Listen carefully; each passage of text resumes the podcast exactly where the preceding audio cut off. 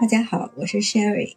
今天的主词是“同事”这个词，colleague，colleague。所以我们要谈到职场当中的人。有很多朋友知道这个词，但是发音常常不对。colleague，它前面的三个字母 c o l 表示共同的，在同一个团体当中一起共事的人。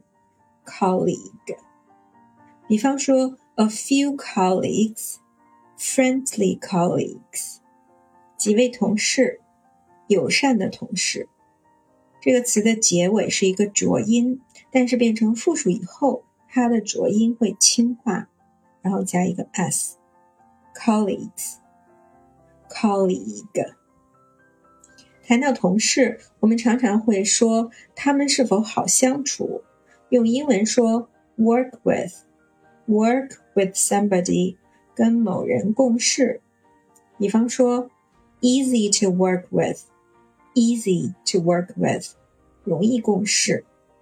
还有一个表达好相处的短语，get along well with somebody，get along well with somebody，与某人相处的好。Get along well with your colleagues，跟你的同事相处的好。 Do you get along well with your colleagues？大家听懂了吗？对于打工人来说，我们一般是为一个公司或者机构工作，我们是雇员或者叫员工，employee，employee，雇主，employer，employer。在这里，employ 是雇佣这个动词的原形，它后面加上 er。还记得吗？就变成了做这件事的人，就是雇主，employer，employer，是表示主动的。而后面如果加的不是 er，而是 double e，两个 e，就变成了被雇的对象，变成了被动的。这也是一个大家可以去记的词缀的变化规律：employee，员工。它的重音是在最后面，employee。在职场里，等级和权力结构是一个重要的特征。上司和下属也是一对常用的反义词。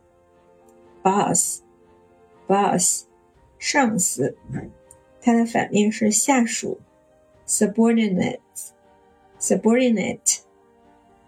权力，power，power，力量的力。比方说，power structure，power structure，权力结构，让一个人有权利或者给一个人权利，这个动词是 empower，empower，empower somebody，它是及物动词的用法。赋权或者是赋能这个理念，现在被越来越多的人提起，英文就是 empower。Empower 这个词的过去分词形式 empowered，empowered 表示被动、被赋予权利的。比方说，empowered employees，empowered employees 被赋予权利的员工。在传统企业里，员工一般是被管理的对象，老板和各个层级的管理者拥有权利。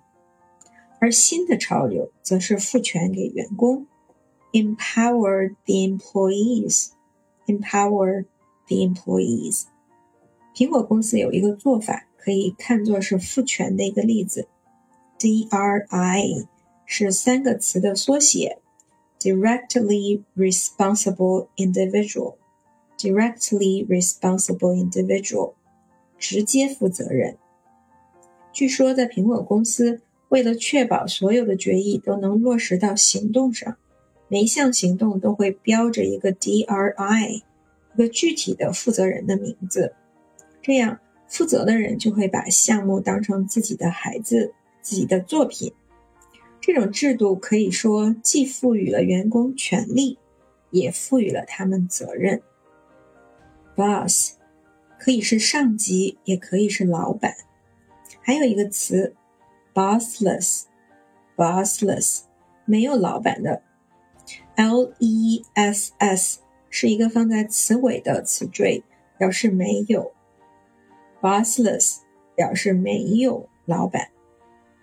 比方说，在一篇文章中讲硅谷的一家小的高科技企业，他们的办公室里是没有老板的，a bossless office，a bossless office。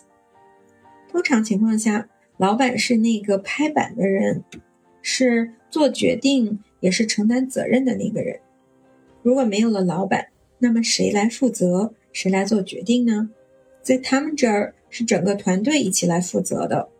从照片里大家可以看出，他们办公室的气氛比较轻松活泼，团队里面大家都是平等的，没有谁是谁的上级，但是大家要一起承担责任。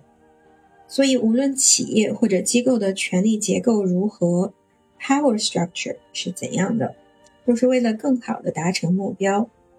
职场毕竟还是一个做事的地方，无论同事之间的个人关系怎样，最终还是要着眼于把工作完成。你愿意被赋予更大的权利吗？那也意味着你需要担负起更大的责任。以上是今天的分享。欢迎大家跟我一起学会单词，收获思考。